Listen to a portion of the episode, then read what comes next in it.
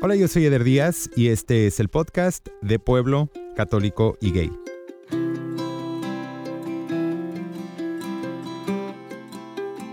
Antes de escuchar la historia del día de hoy, quiero rapidito tomarme el tiempo de agradecerte que estés aquí, que le des el tiempo a estas historias, que nos dejes acompañarte por los próximos 30 40 minutos, lo que vaya a durar este episodio. Muchas gracias por elegirnos y por dejarnos contar estas historias. Si te gusta lo que escuchas al final, por favor compártelas para que lleguen a muchísimas personas.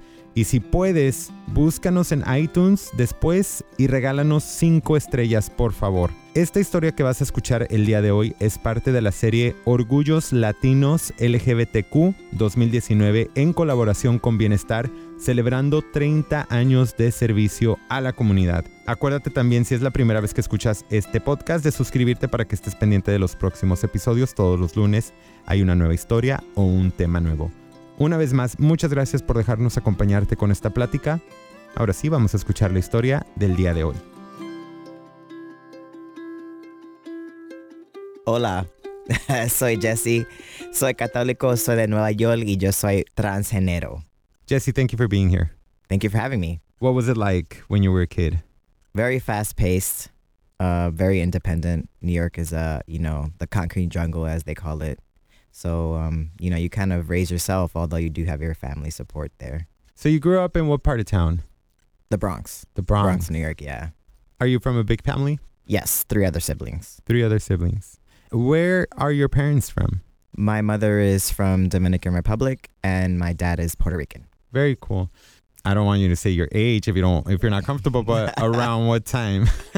Late eighties, Uh, mid eighties. Technically mid 80s, yeah. I'm- Okay. I'm, going to be 34. so Oh, nice. So I'm a baby. Yeah, you're you're young. you're just getting started. so um, a lot of music. That's what I hear. You know, a lot of things were happening in the Bronx at that time. Yeah, the Bronx, you know, is historically it's the birth of hip hop. So along with so much things like styles, you know, and, and fashion and papi chulos like me and, you know, yeah, all that. Did you fit in when you were a kid? I did. I had a lot of friends. I was always with guys primarily. I had a few, uh, you know, female identified friends, but the majority have been all guys in my life. When did you kind of start to feel, if ever, a little different in your childhood? At a very young age, I mean, I came out probably a couple of times in my life, but the around the first time I actually came out uh, to my to my mom was uh, around the age of 14. Yeah. Did you come out as a At, at that time, I came out as a lesbian. okay? So yeah, and that was quite interesting. Um, it was uh, something that, you know, I was also confused about and was unsure about. But then it kind of hit me, and it was like, yeah, this is you like girls. When you were 14, that's a really early age. What was it about, or what was happening that made you want to tell your mom then? Well, at that time, simply because I felt like I was holding a really big secret, and I had a, a, a very good relationship with my mother. So, in terms of communication, at least, and um, you know, hanging out with all my guy friends, it was something that we were around, around a lot of women, and that's when I knew I'm like, oh yeah, I'm like them because I like women too. Yeah. So, I felt well. I wanted to be honest and try to live my life as I guess as authentically as possible. What was her reaction at that time?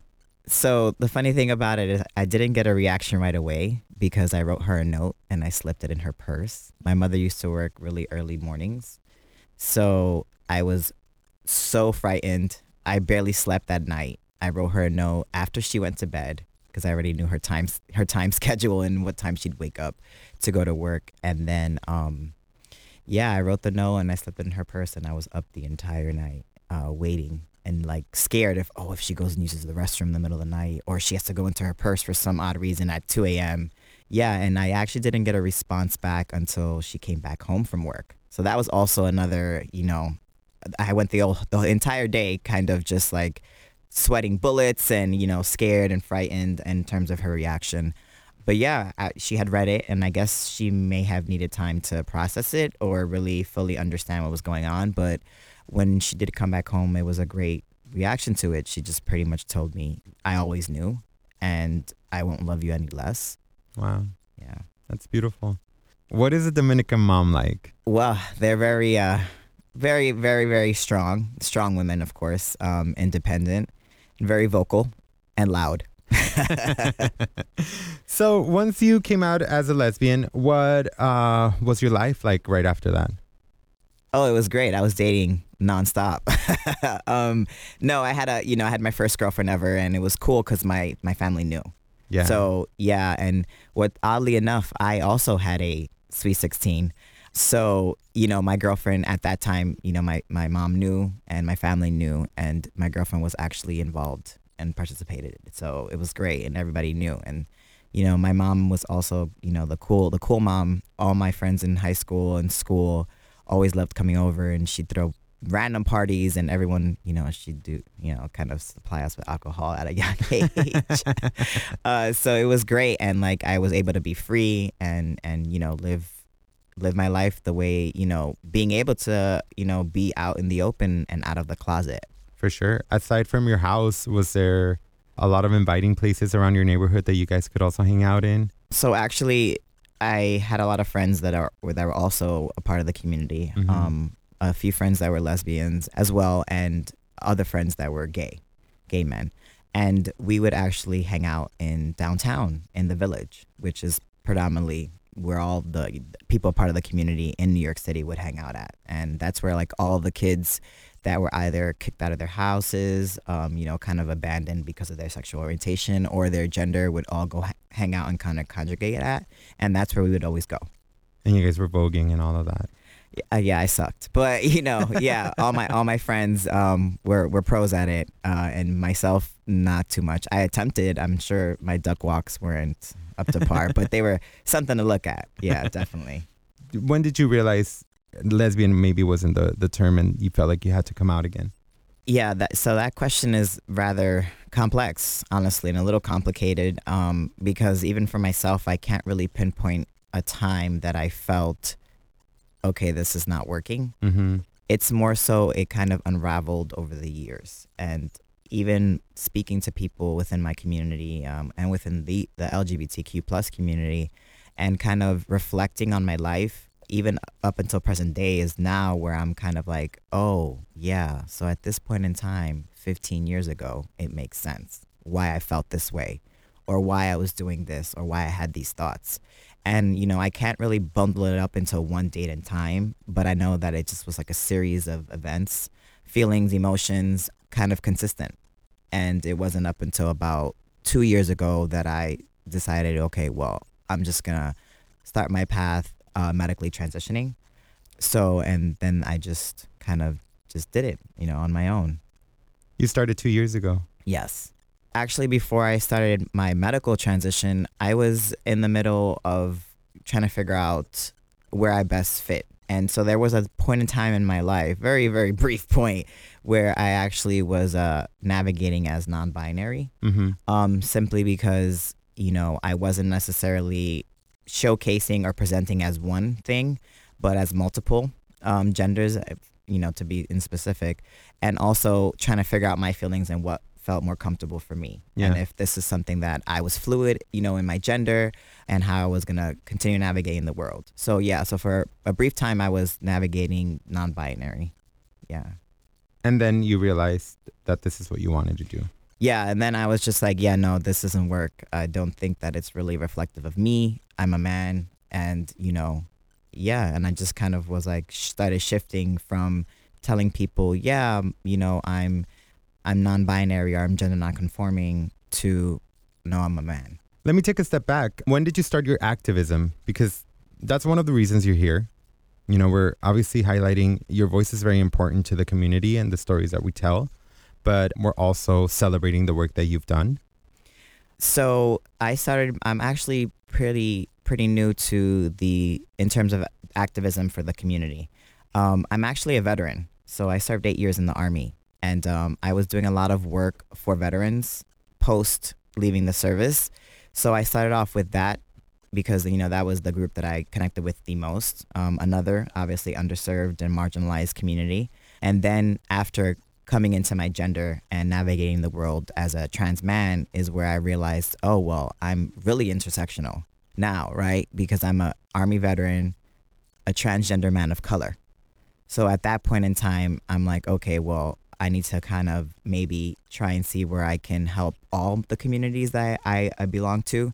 And that's when I decided, okay, well, I want to work specifically doing this. So it's been about a year, a little over actually, Okay. that I've been doing activism and trying to be an advocate and, you know, kind of trying to help out our community. The reason I asked the question, I didn't know that you were a veteran. Yeah. First of all, thank you for your service. Oh, thank you for your support.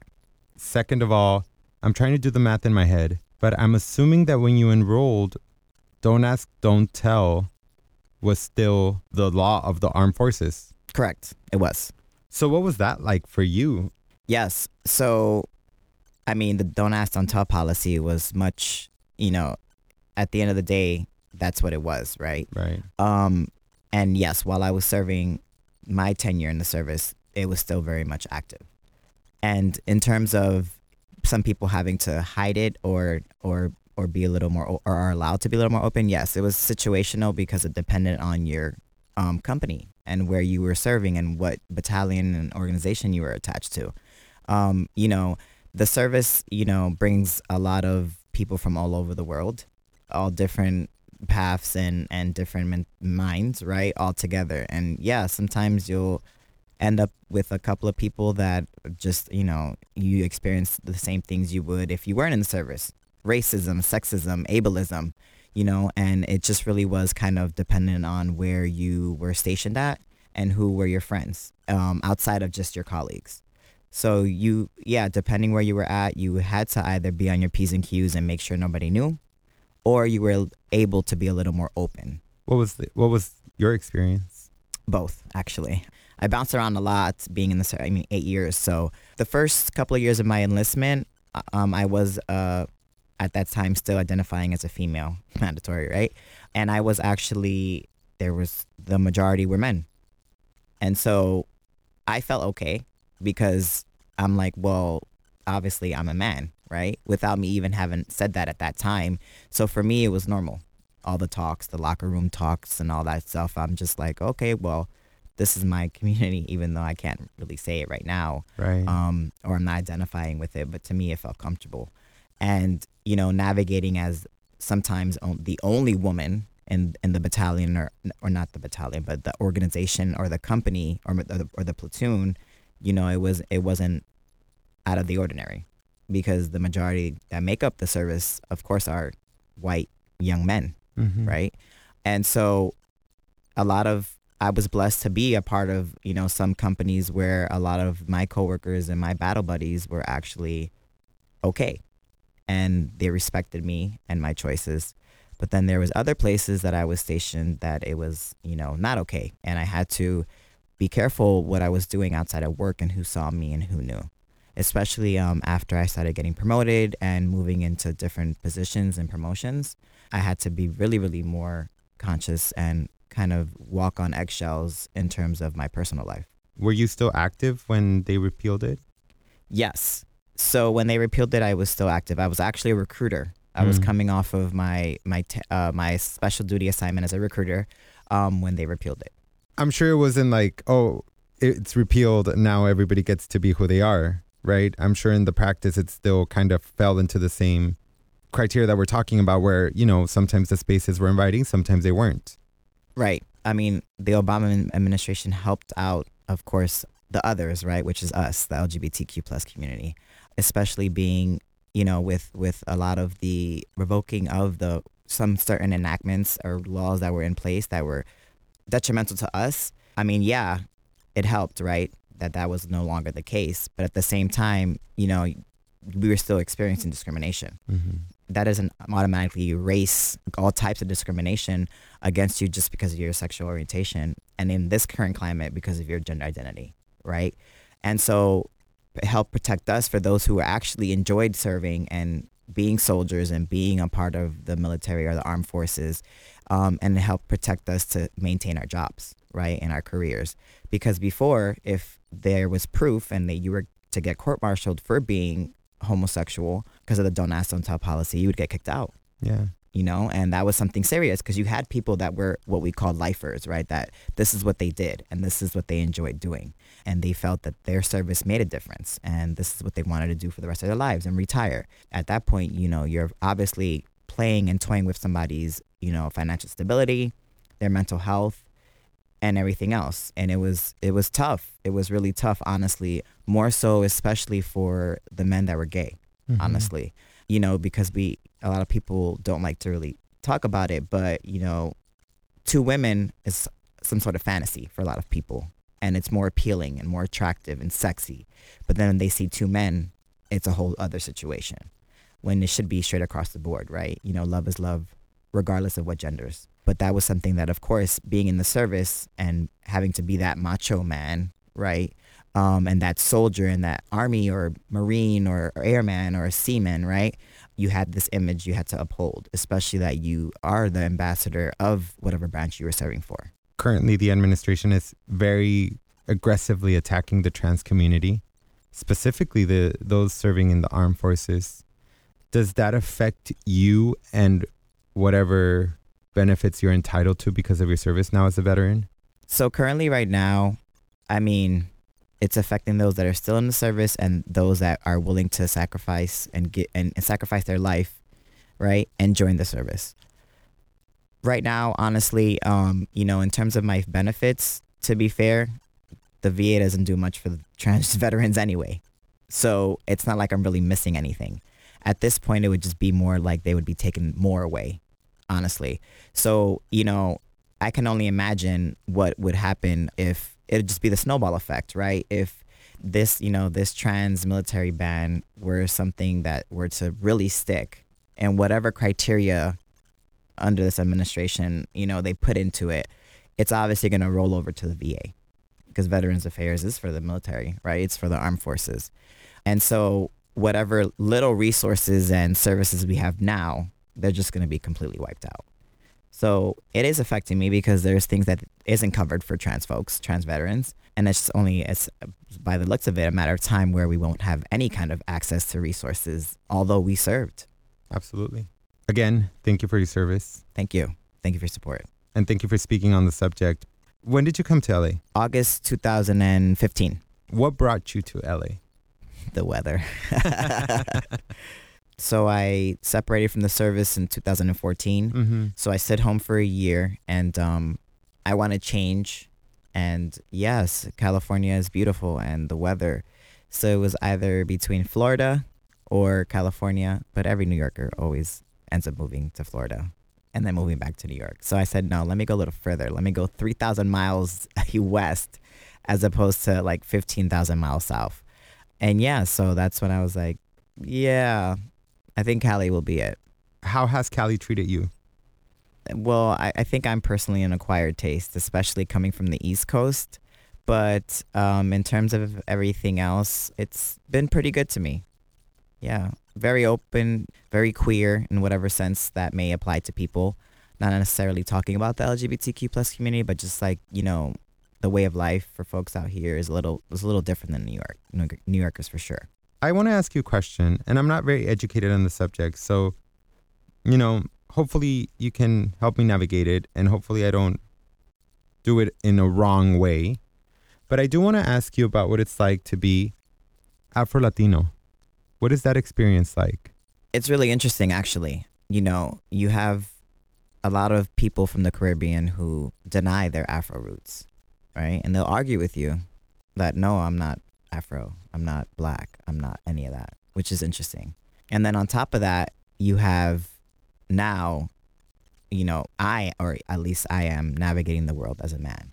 So my experiences are so much different than you know being before an afro latina whereas now I'm an Afro Latino, and I have to make sure that I I am, you know, not walking outside without my ID card, and being conscious of the places that I'm in and the spaces that I'm taking up space in, especially as a man, let alone a man of color. It's a interesting, you know, feeling honestly, whereas I have to think a little more, or think a little less, depending on the situation, than what I would have before and um, I'm just and I'm still although like I like to call myself a baby trans, um, I'm still kind of navigating that too and understanding it and also trying to execute it as smoothly as possible, you know, and just coming into my manhood essentially as an Afro Latino. Um, and it is difficult. It really is, especially since, you know, with this climate now, anybody, any person of color, especially a man of color, you know, and it's just it's it's it's worrisome, honestly, and it's it is stressful. And although I'm just now, you know, experiencing that version of worry and stress, it's still I don't invalidate it, right? Um, and I'm just still kind of working my way through that, actually. Can you maybe also speak a little bit about what it's like to be an Afro Latino in the Latino community? What is that treatment like?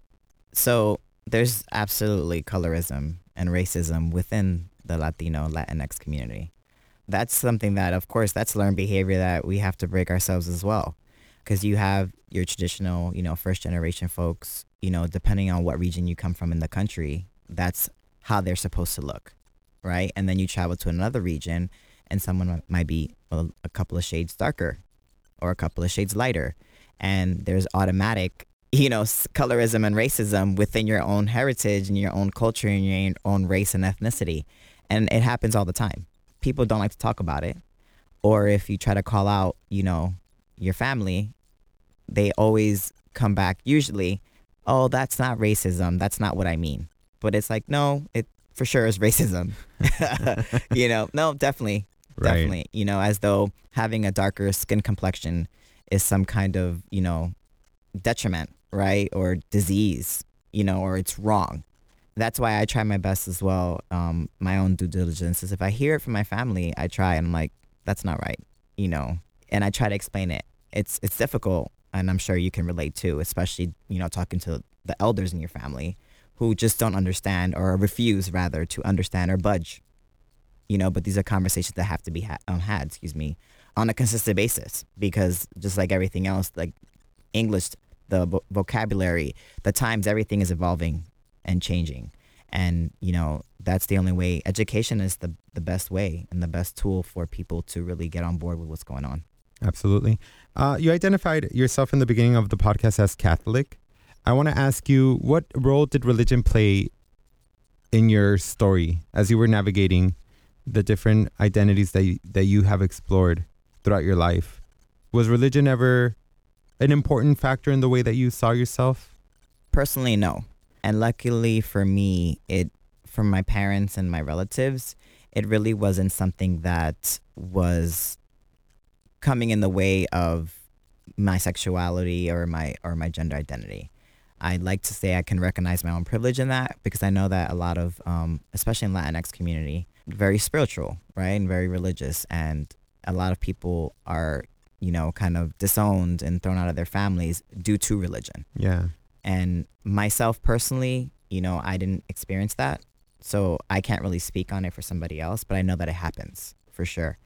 But myself growing up and all the times that I've come out to my parents, religion was never really something that was thrown at me in terms of, oh, this is okay or this is not okay. So that leads me to my next question. What was it like to come out as a transgendered man? How did you have that conversation? That's a really and that's another interesting conversation um, that I tell people when I my feedback on uh, when people ask me is, uh, well, I kind of just ripped the band-aid off. um, I did it on my own essentially. I you know I am all my family and my childhood friends are all in New York City, so I have no family out here. And yes, I have friends that I've gained here, of course, and you know colleagues and whatnot. Uh, you know, so I have my new family here but everybody here knows me as Jesse, which is great, but everybody back home doesn't. So it was a, a little difficult for me um, simply because I never really flat out came out and said, I am this. It was more so of, oh my God, I would fall off of inf- Instagram for a couple of weeks and I'll resurface with a beard. And it was like, okay, well, I'm just going to wait for people to ask me questions. And it was interesting enough that my family really didn't ask questions. It was more so my mom prying, like moms do. Um, and then hearing from my cousins who are adamant social media users and they're like so jesse has a beard no one's going to talk about this, right? Um, and so, and that's kind of what happened. It was more so like relatives seeing, not really talking to me about it, not really asking me, but then kind of talking because son chismosos um, to my family, and then my mom reaching out like, "So, is there anything you want to tell me?" And I'm just like, "Nope, nope, not at all." Until the actual questions came, like, "Okay, so is this going on? What's going on?" And then I just kind of started letting her know and letting everybody know, like, yeah, this is what I feel right now, and this is me currently. Do you feel like she understands what you're doing? Oh, absolutely. So my mom definitely. I would like to say that actually, I think that since my transition or currently through my transitioning, because I'll be forever evolving like anybody else, right? Right. Um, I feel that our relationship has gotten so much better, and we've gotten closer, honestly. And I feel it, and I know it, especially you know from bef- from being younger, you know, navigating the world and life with. I had my parents around, yeah, definitely, but it was different especially now. And I think that I'm so much appreciative, especially her being supportive and being around now because, you know, this is not something that's easy. And a lot of my family is very supportive. You know, I have my aunt who is like my second mother, who is my mom's sister. And everybody always loves me for me, which is great. And again, that's another privilege that I recognize too, that I have a supportive, you know, balance in my life with uh, relatives and family that I care for, or I speak to or interact with or engage with on a daily basis. And yeah, she understands and it's great. And she's always asking me questions and she's always texting me like, is it right to say this? Can I say it like this? I just want to make sure that I'm not, you know, misgendering or I'm not offending anybody because it's obviously people have to understand too. Not saying that you have to permit a lot of toxicity in your life, but you also have to understand that your family and friends transition along with you. Mm-hmm. And yeah, we can say you have to have patience, but at the same, at the same time, people have to do their own homework and they have to move at your same frequency, right? So yeah, you have to be a little patient, but at, at, at a point in time, enough is enough, right? And you're like, okay, like I've already explained this to you. You should be, Google is one hell of a tool. I promise you. Um, and not only that, but actually putting it into practice. But yeah, like I appreciate that too. Her always calling me or texting me and sending me memes saying, "Oh, what is this? Is this true? How can I be more supportive? What can I do?" When you started your transition, was it easy to access resources? No, honestly, no. I didn't have a lot of transgender friends here in California. I was just meeting people at events that I was going to and, you know, friends of friends that I was interacting with, and I was doing my own research online. And of course, just like anywhere else, the first thing that people usually kind of look for is the LGBT centers, right, of the area, because they assume that, oh, this is where I can get help, resources. I didn't know where to go, honestly, and what to do and how to start off until I asked asked a friend of mine, like, well, how did you start?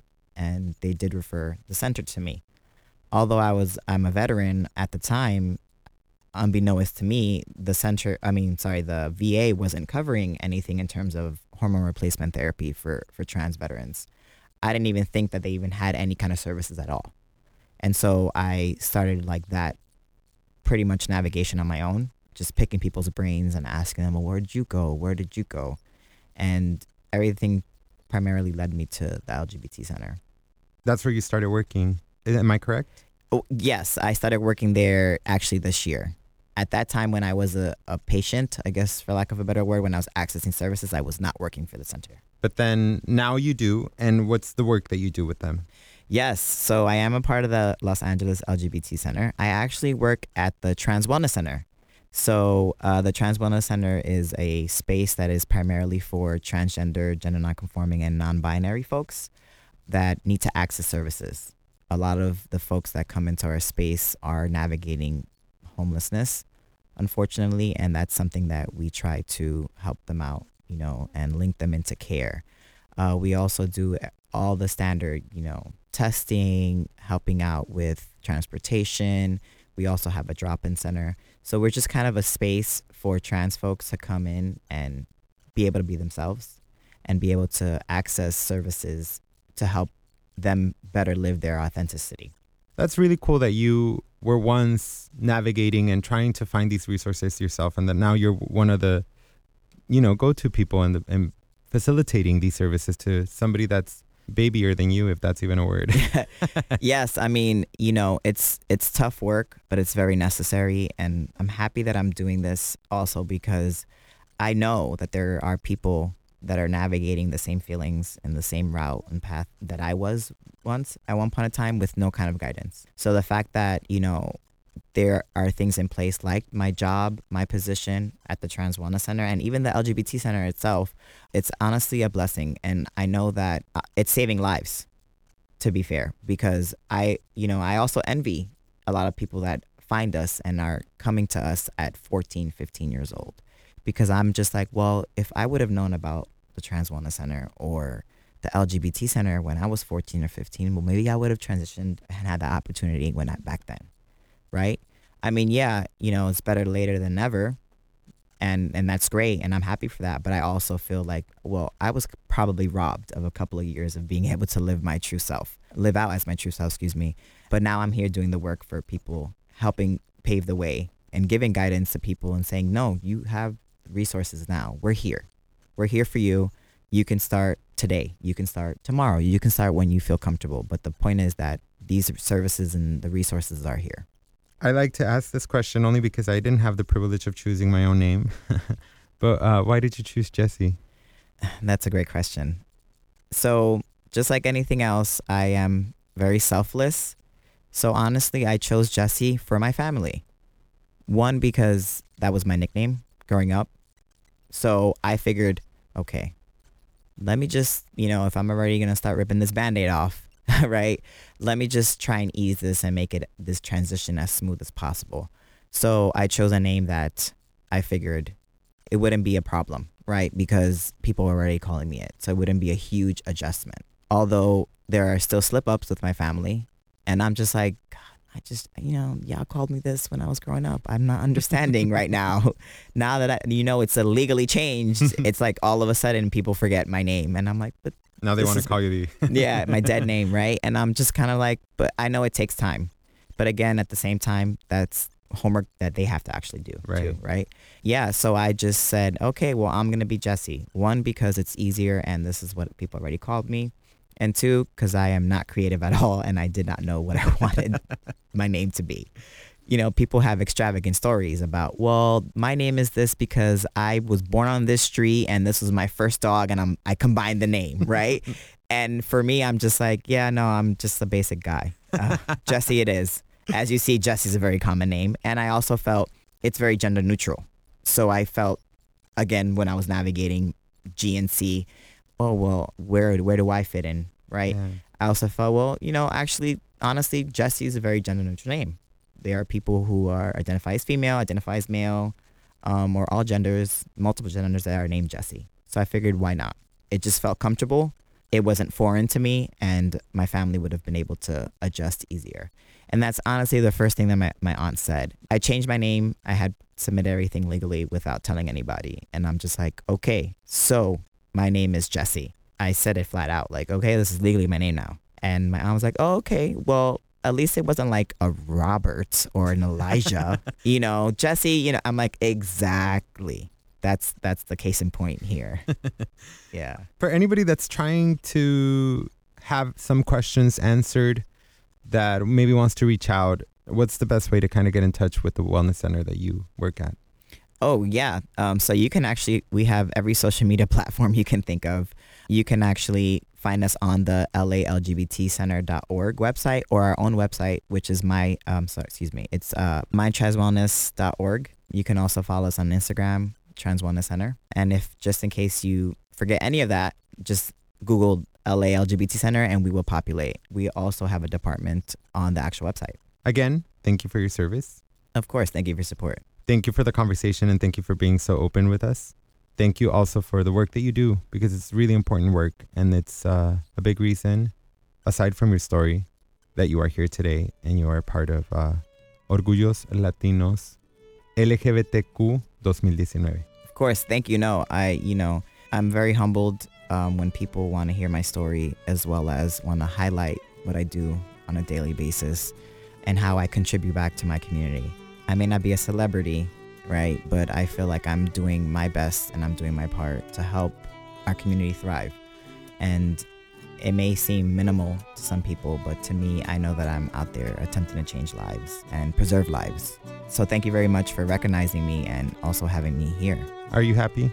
The question usually is, ¿eres feliz? Yes. And according to Jesse, what is the key to happiness? Honestly, just being true to yourself and loving yourself. If you don't love yourself, you really can't love other people, honestly. So I'm I, honestly, there's multiple keys that you need, but in terms of that, yeah, you you know, love is definitely one of them, and having the opportunity to live out your authenticity. I know I I realized myself personally, coming from when I first started transitioning to present day, that I'm so much happier and I enjoy my life, and this is something that it's been me the entire time. And so I'm, I'm happy and privileged to have this opportunity to be able to live out my true self. Thank you for being here. Thank you.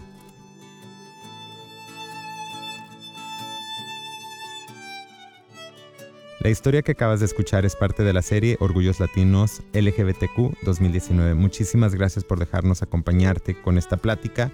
Si te gustó lo que escuchaste, por favor compártelo para que llegue a muchísimas personas y si puedes después dejarnos un rating de 5 estrellas en iTunes, te lo agradecería con todo el corazón. Pero gracias sobre todo por dejarnos acompañarte. Si es la primera vez que escuchas el podcast, suscríbete para que estés pendiente de los próximos episodios. Todos los lunes aquí tienes una historia nueva o un tema nuevo. Yo soy Eder Díaz y yo soy de pueblo católico y gay. Yo soy Jesse, yo soy de New York y yo soy católico y yo soy transgénero. Muchas gracias, Jesse. De nada.